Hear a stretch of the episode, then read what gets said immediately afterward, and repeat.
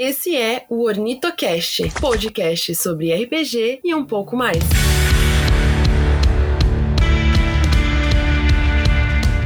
E aí, galera, está começando mais um Ornitopapo. Eu sou o Moraes e hoje vamos falar sobre um sistema muito queridinho aqui no meu coração, Monster Hearts, que é um sistema de drama adolescente que, no fim das contas, é uma desculpa para você paquerar os seus amigos. E estou aqui com ela, uma entusiasta nas séries, nos livros de romance adolescente, Eli. Gente, nem eu sabia que eu gostava tanto de coisa adolescente. Oi, gente, aqui é Eli. Também amo demais esse sistema, então vamos falar dele.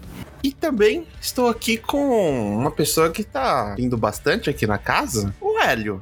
E aí, gente, tudo bom? Eu sou o Hélio. Se vocês não me viram por aqui ainda, vão ver os episódios que eu apareço, porque eles são incríveis. E por último, ele, aquela pessoa que é sempre fervorosa, animada, entusiasmada com tudo que a gente fala aqui nesse podcast, o João. Nhaia. É só isso mesmo. Toca a vinheta e a gente vai pro episódio. Então,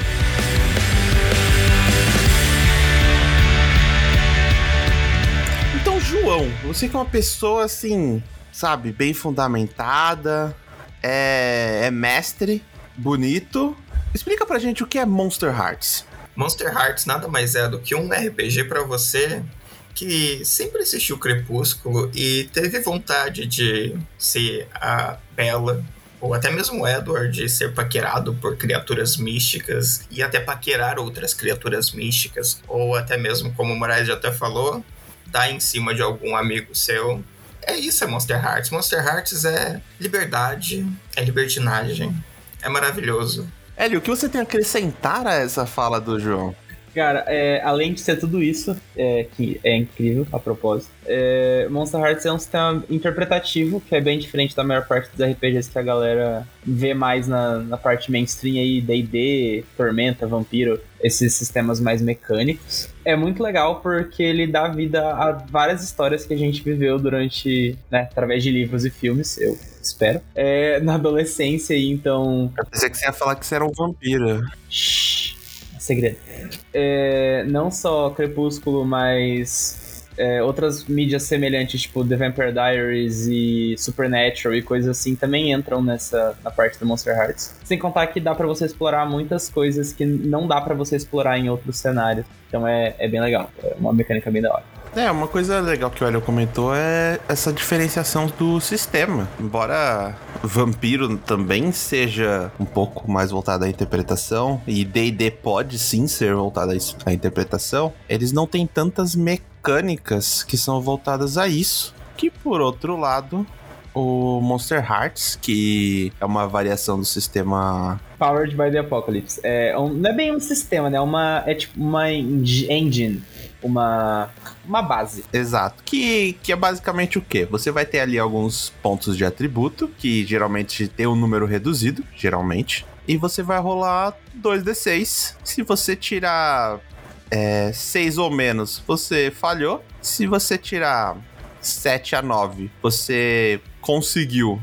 Porém, tem algum tipo de empecilho, não conseguiu o 100%. Se você tirar 10 ou mais, você conseguiu com uma boa vantagem aí sobre os outros tipos de ações. E aí, o tipo de ação vai variar muito de acordo principalmente com o sistema e com a pele. Ele, quais são as peles do Monster Hearts? O que é isso? Bom, as peles são tipo. Que tipo de personagem, com que tipo de monstro você vai querer jogar, né? Tipo, tem vampiro, tem, tem lobisomem, tem bruxa, tem os diferentes que o Hélio gosta de escolher, que eu nunca joguei. Eu só os conteúdo homebrew só. O Hélio só pega os bichos roubados. eu não sou é. tão power player assim. É, ele pega só os bonecos roubados mesmo, viu? Isso eu tô aqui pra confirmar. Sim. É, tem fada também, né? Que eles funcionam mais como arquétipos, é isso? Isso, é, tipo, são arquétipos bem divertidos de jogar, porque você pode experimentar, né, esse tipo de monstro diferente. Só que é um monstro meio adolescente, então ele tem preocupações que são, tipo, bem jovens e bobinhas, assim. Tipo, Bem mundanos, né? isso, é bem legal essa parte. É, eu acho que uma coisa legal do Monster Hearts é isso, sabe? Ele tem muito esse caráter adolescente. Então, tem muita coisa boba, boba entre aspas, né, acontecendo, umas tramas assim que às vezes não tem tanto peso, mas que pro personagem faz sentido. Então, eu principalmente vejo mais como um jogo mais leve, para você se divertir com uma coisinha mais bobinha e com tramas que às vezes podem variar até mesmo para uma trama mais de suspense, para uma trama extremamente simples de todos os personagens indo para uma festa jogar a verdade é o desafio. Sim, total. Acho que essa é a grande graça, né, do, do Monster Hearts, que tipo, tá tudo bem você não ter um objetivo muito fixo assim. É livre, é meio bem de boa. Eu acho legal esse contraste que tem entre a gente tem que salvar o mundo, mas tem que ter dever de matemática para entregar na sexta-feira, sabe? Ah, isso é Sim. maravilhoso, né? É muito Monster Hearts isso, isso aí é maravilhoso tem um vampiro destruindo o planeta inteiro, mas amanhã tem um dever de literatura para terminar. Sim, eu tenho que dormir cedo porque tenho que fazer uma prova de geometria. Nossa, se tem um bagulho que eu amo no Monster Hearts é o fato de eu poder ser milionária e rica, que eu adoro fazer personagem milionária e rica no Monster Hearts. É, eu nunca vi um personagem da Eli pobre no Monster Hearts. Fez, mas assim, todo mundo tem meio que um perfil de personagem que cria, né? A Eli faz, faz personagem rico e poderoso. E popular, é. E, e meio gótico, né? Também, gosto. E qual que é o seu perfil de, de personagem, João? O meu sempre tem uma história de amor trágica. Sempre. é verdade, sempre. sempre. Cara, isso não importa o sistema. Mas é sobre isso, entendeu? Tem que ter uma história de amor trágica. Eu cresci com Naruto. Justo, justo. Meu Deus. Cara, no Monster Hearts eu vendo mais pra parte creepy do esquisito. É, eu acho muito legal fazer personagens que são meio fora da curva. Eu acho que é o para onde eu vou mais pendendo, assim. Eu, são os personagens mais excêntricos, que eu gosto bastante. Então, a, a pele mesmo do, do Faye, que é uma pele que tá no, no manual do Monster Hearts, eu acho muito legal de jogar. Traz essa vibe mais excêntrica e tal. E eu acho muito divertido jogar com personagens caóticos, então. O que, que é um Faye, Hélio? O Faye é uma pele da, do Monster Hearts que é o, o arquétipo da fada. Então, eles têm uma pegada meio shakespeariana, assim, da, das fadas que fazem os acordos e são super engraçadas e tudo mais é, é, muito legal porque é basicamente um ser que não é da Terra, desse plano, né? Desse lugar que todos os outros são, mesmo sendo sobrenaturais. Então ele tem sempre essas umas características assim que são dá para você explorar bastante e às vezes eu tento fazer uma coisa mais sombria assim, mas não deu certo com o meu último personagem, não é mesmo? Ele acabou ficando com, nas palavras do, do João. Como é que ficou, João, meu personagem que era pra ser assustador? Ele ficou sexy. E não foi só eu que achei, todo mundo achou ele sexy. E ele era muito sedutor e muito. Sabe, ele tinha um sex appeal, assim, ele tinha um. Ele era pra ser um bicho-papão, gente. Ele era pra ser um bicho-papão e todo mundo queria pe quis pegar ele no final. Essa, essa é a verdade.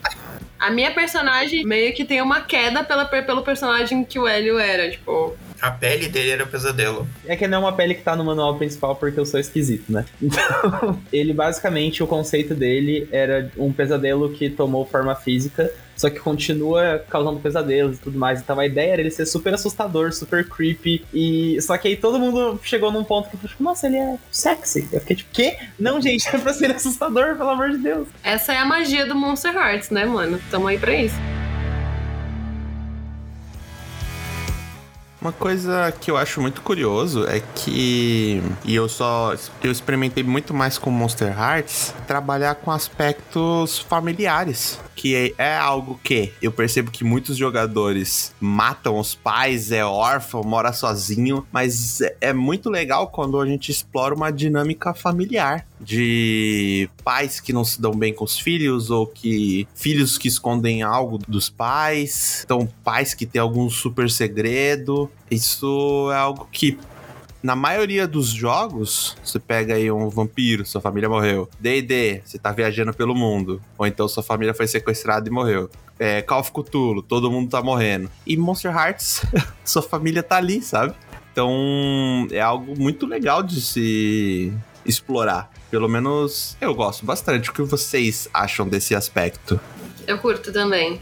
É, eu acho muito da hora essa parte de você poder explorar outras coisas que você não consegue explorar geralmente no, em outros RPGs. Porque, inevitavelmente, você sempre vai fazer um. Por mais diferente que seja de você o personagem que você faz, sempre vai ter um aspecto ou outro que vai ser parecido. Poder explorar isso de uma forma mais leve, mais suave e que tem uma pegada bem mais interpretativa, mecânica, até mesmo mecanicamente falando, eu acho muito da hora, é um legal. Porque ele não fala só sobre aventuras e matar monstros, ele fala sobre a, os dilemas internos que todo adolescente passa. Então fala sobre sexualidade, fala sobre preconceito, fala sobre planos pro futuro, e é uma coisa que todo mundo viveu. E aí você poder criar um personagem que é diferente de você, mas que tem alguns pontos ali que são semelhantes, ajuda você a trabalhar essas coisas também, eu acho bem legal. Uma coisa que a ele comentou agora que foi questão de bullying. E é algo que eu acho que é muito importante de se tomar cuidado com Monster Hearts, porque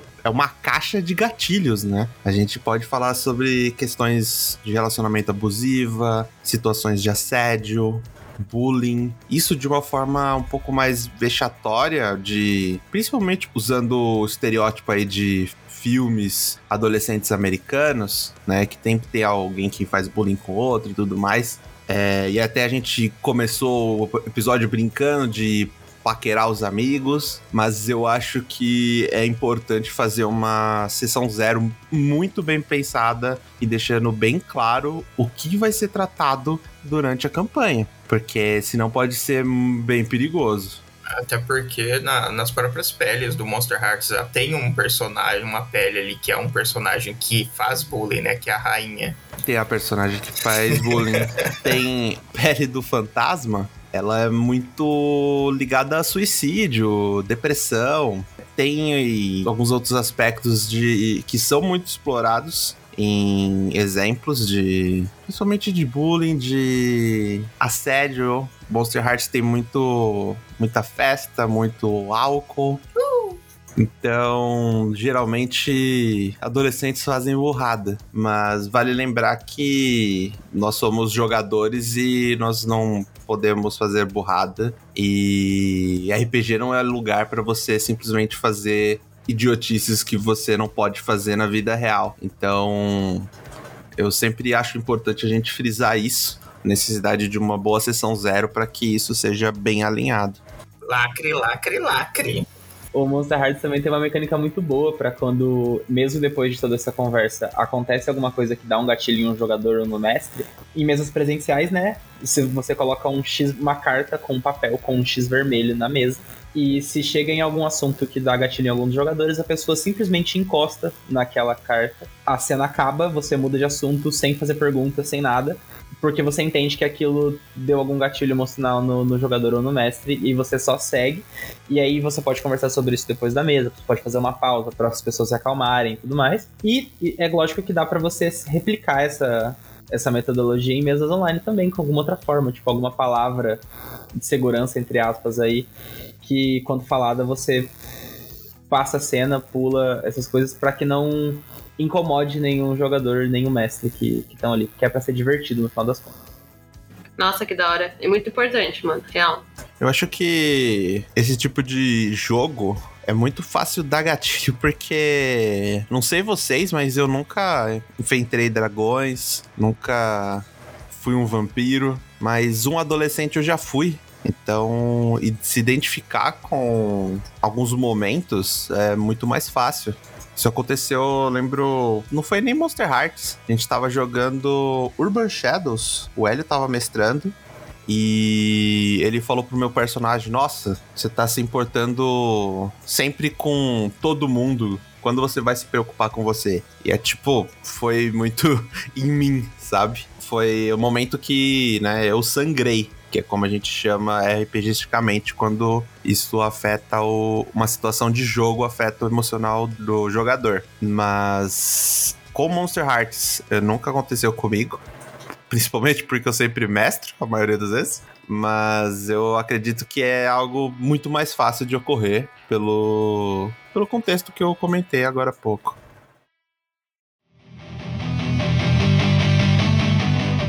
Resumindo, esse foi o Monster Hearts. A gente falou um pouquinho sobre ele, sobre os cuidados, sobre as coisas boas, sobre as coisas ruins. E agora a gente vai falar um pouquinho sobre as histórias. Vocês têm alguma história marcante com Monster Hearts? João. Olha, eu acho que todas as mesas que eu participei de Monster Hearts, eu meio que guardei muita coisa boa, sabe, da experiência. Tipo, desde a primeira, quando eu interpretei o Gluck, que era um vampiro, que você mestrou. Acho que na segunda você também mestrou, né, Moraes? Eu sempre mestre. A maioria eu tô lá. É, eu acho que você sempre mestra. Mas assim, eu sempre guardo é, boas lembranças, sabe, de, de jogatina. E até mesmo para mestrar, eu percebi como é legal fazer a questão do, da experiência de jogar Monster Hearts, porque eu me divirto e eu tento fazer coisas que vão ser marcantes, sabe? E eu acho isso muito massa, muito bacana. Mas, tipo, eu não consigo não responder isso sem falar da nossa cena do primeiro RPG que a gente fez, que ela é bizarra, de uma orgia na igreja seguida de um apocalipse. Ai, meu Deus. Corta, corta, corta. Esse dia foi louco, esse dia foi louco. Essa cena é icônica. Gente, essa cena foi icônica. Aconteceu tanta coisa, mas tanta coisa em, tipo, 15 minutos fora do jogo. Foi. O Hélio tava lá, se afastou do grupo. Amigo, você perdeu, foi tudo. Cara, eu fiquei em choque nesse dia. Eu não, não sei como que o Naka tirou aquilo da cabeça e vamos fazer uma orgia. Eu fiquei, gente, o que que tá acontecendo? Vamos. O que é isso? Parece uma pornô, vamos. Aquela cena foi tudo. Hélio, qual a lembrança boa de Monster Hearts? Cara, é, essa mesa que o João tá falando foi a primeira mesa que eu joguei de Monster Hearts. E eu joguei com um personagem que. É um personagem que geralmente eu não faço. Que foi um lobisomem, que é uma pele que ela é voltada bastante pra briga e tudo mais. Ele é bem. fala muito sobre impulsividade. E eu sempre fui uma pessoa muito pacata. Então. Jogar com, com o Jonathan, que era esse lobisomem, foi muito legal, foi muito da hora. Até porque enquanto eles estavam ali naquela, naquela cena é, icônica do, de Monster Hearts. Eu estava caçando o meu inimigo mortal e eu acabei matando ele. E aí, quando eu voltei pra igreja, a galera tava lá. E aí, de repente, o apocalipse. Escalou muito rápido. E foi muito legal. Vocês estavam, tipo, tentando salvar a humanidade e de repente, putz, deu tudo errado, acabou e começou. Exato. De repente, sexo. E foi muito da hora. E a, a, mesa de agora, que a gente tá jogando fora do podcast, que o João tá mestrando, que eu tô jogando com o Tristan, tá muito legal também, porque eu tô explorando outras coisas, assim, porque ele começa como um personagem muito forte, que faz tudo sozinho, e ele começa a perder as coisas ao longo do tempo, começa a explorar mais a humanidade dele. Então, são dois personagens completamente diferentes, mas que eu aprendi muito com os dois. Obrigado por puxar a sardinha pra mim. Agora sim, ali. E com você? Se a Eli não falar do meu RPG, ela é cancelada nesse podcast.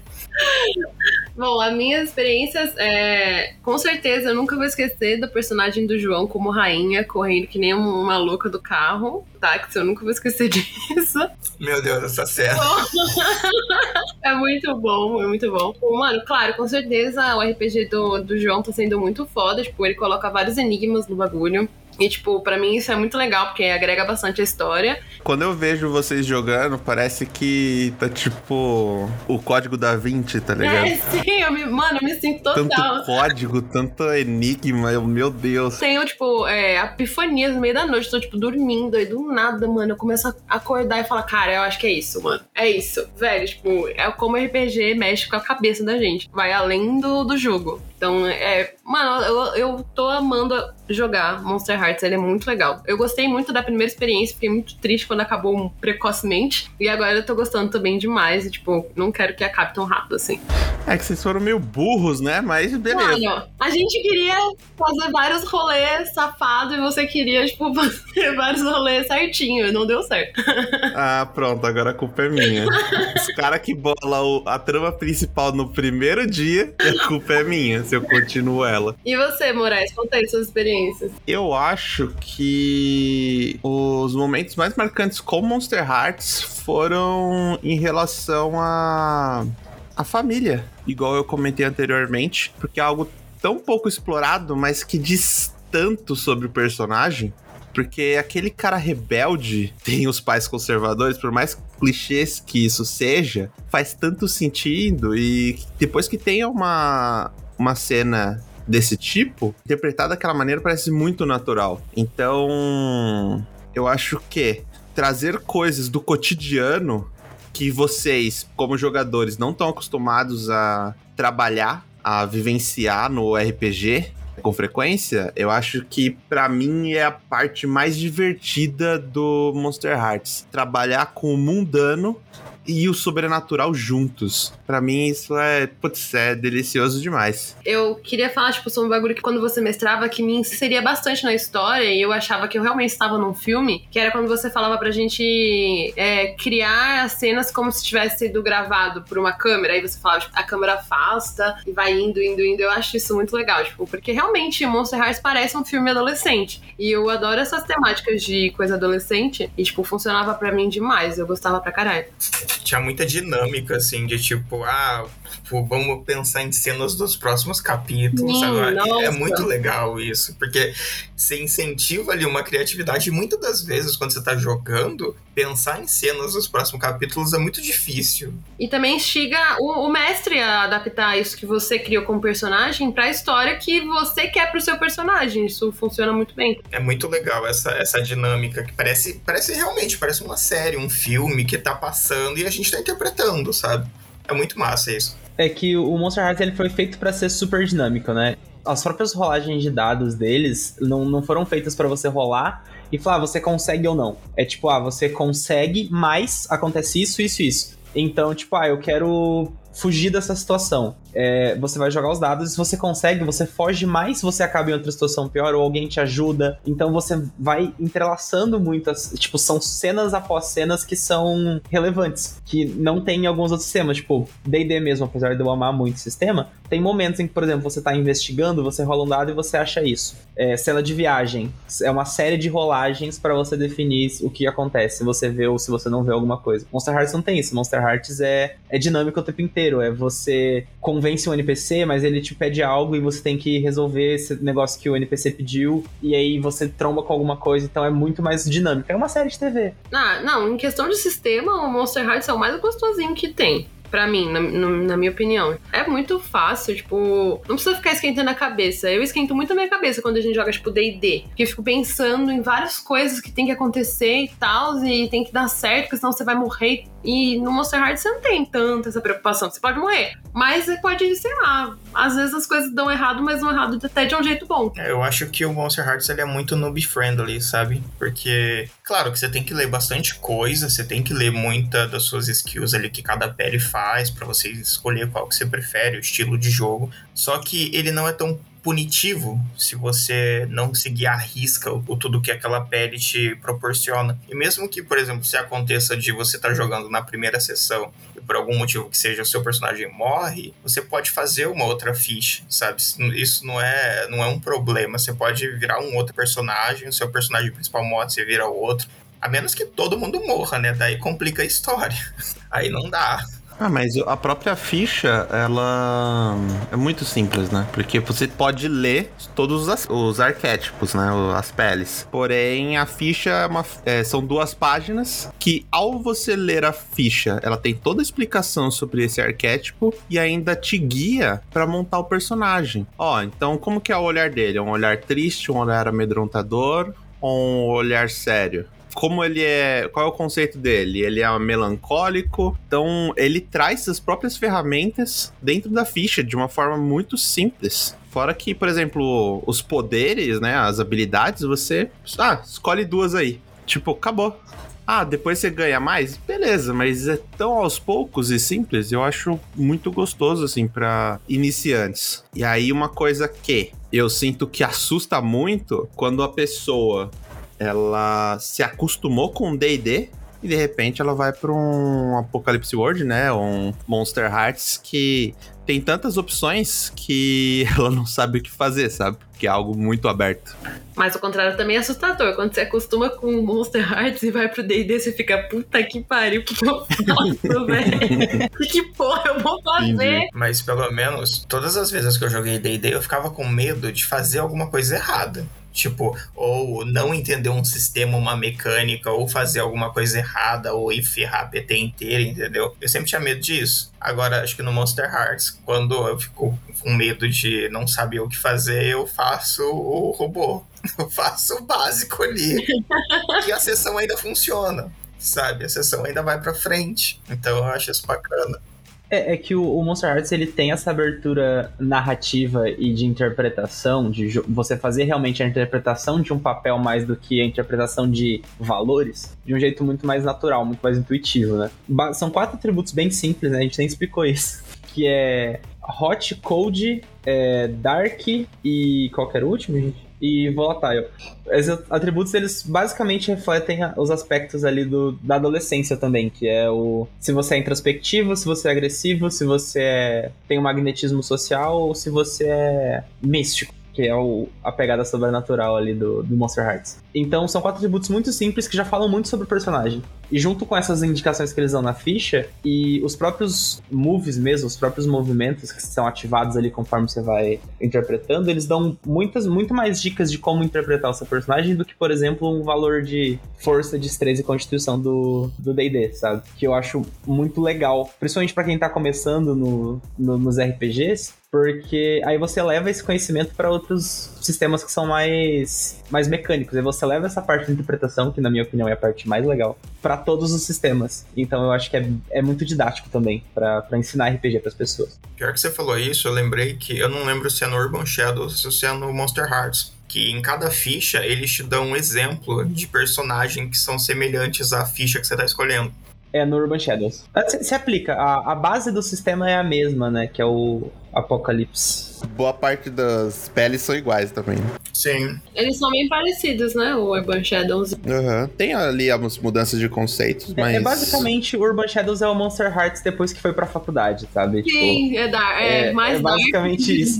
É um cenário Sim. urbano e os, os personagens são adolescentes, eles são tipo adultos, jovens adultos e tudo mais. Então é. Você sai de Vampire Diaries e vai pra, sei lá, Supernatural e, e Green, sabe? É tipo uma vibe assim. É quando você é um monstro e tem que pagar imposto de renda. Basicamente. E o legal também é que ele, em cada pele, fala um pouco sobre filmes, né? Que tem a ver com, com as peles. Eu não lembro se tá nas peles isso ou no livro, mas é algo bem legal só para resumir o que eu falei, é que basicamente ele dá esses apontadores de interpretação na, no sistema. Não é uma coisa que você tem que pensar e ir longe, o que eu acho maravilhoso.